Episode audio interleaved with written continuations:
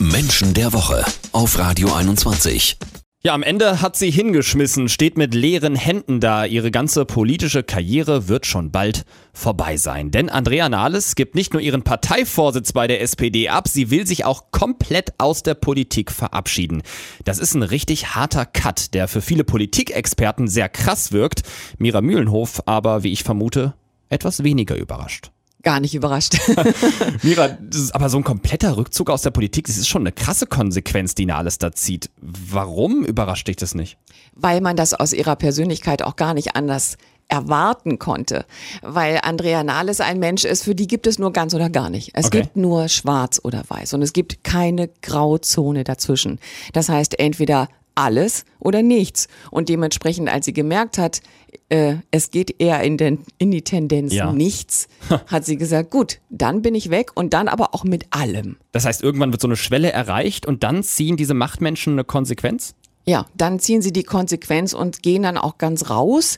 Sie verschwinden dann auch komplett von der Bildfläche. Das heißt, auch das können wir jetzt von Andrea Nahles erwarten. Ja. Die wird untertauchen. Die wird weder in den Medien noch irgendwo präsent sein. Die das verschwindet. Aber sind solche Leute in der Politik richtig aufgehoben? Gibt es solche Motivationen, Menschen mit so einem Antrieb häufig in der Politik? Ja, die gibt es, wobei immer die Frage ist, in welcher Zeit wir gerade so sind. Im Moment mhm. gibt es in der Tat sehr wenige. Ich sage mal, das ist eher so ein, in Anführungsstrichen, etwas älterer Politikstil. Okay. Denken wir mal an einen Franz Josef Strauß. Mhm. Denken wir mal an Gerhard Schröder auch, also ja. die diese intrinsische Motivation, Macht haben. Und das ist dann die Motivation, Macht zu haben. Es ist nicht Macht mhm. quasi verliehen durch das Amt. Sehr interessant, weil bei Schröder war es dann noch einmal richtig heftig mit dieser Elefantenrunde damals 2005 und danach war der dann auch erstmal lange lange Zeit, zumindest was politische Aussagen, komplett von der Bildfläche verschwunden. Ob eine Politikerin wie Andrea Nahles vielleicht nach einer kleinen Auszeit wieder zurückkommen könnte und ob ihr Rückzug der Partei gut tun kann, das klären wir gleich hier bei Menschen der Woche. Jeden Samstag ab 9. Menschen der Woche. Mira, du hast Andrea Nahles hier bei Menschen der Woche gerade als Machtperson beschrieben, die entweder die ganze Macht will oder eben gar nichts. Ja, jetzt hat sie am Ende halt eben gar nichts.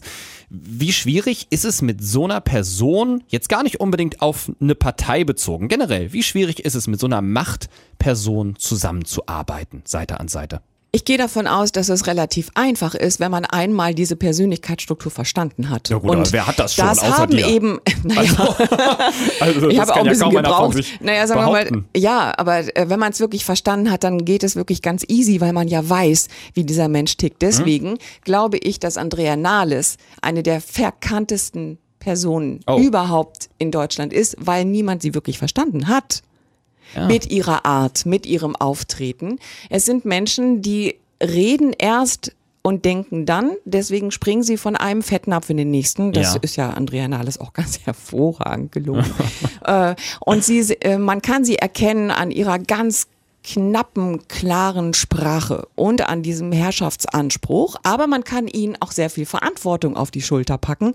Es sind Menschen, die sich nicht wegducken, die äh, wirklich voranpreschen, die sich von nichts und niemandem aufhalten lassen, die dementsprechend auch Führungsstärke Das heißt, spinnen wir mal so ein bisschen rum. Zum Beispiel eine Kanzlerschaft wäre für Andrea Nahles genau das Richtige gewesen. Da wäre sie eventuell nochmal richtig aufgeblüht. Ja, Absolut. Gut. Das hätte man äh, vielleicht mal ausprobieren sollen. Es gibt ja jetzt schon viele Stimmen in der SPD, die ihr quasi hinterher weinen mhm. oder die jetzt mit solchen Thesen anfangen von wegen, oh Gott, jetzt hat man diese arme Frau weggemobbt. Mhm. Also was Andrea Nahles nicht braucht, ist Mitleid. Glaubst du, dass ihr Rückzug der Partei dennoch gut tun kann? Du sagst ganz klar, fachlich und von der Motivation her eigentlich eher nicht, aber gerade so von den inneren Strukturen kann ich mir dann auch vorstellen, wollen viele so eine Machtperson da eigentlich nicht sehen.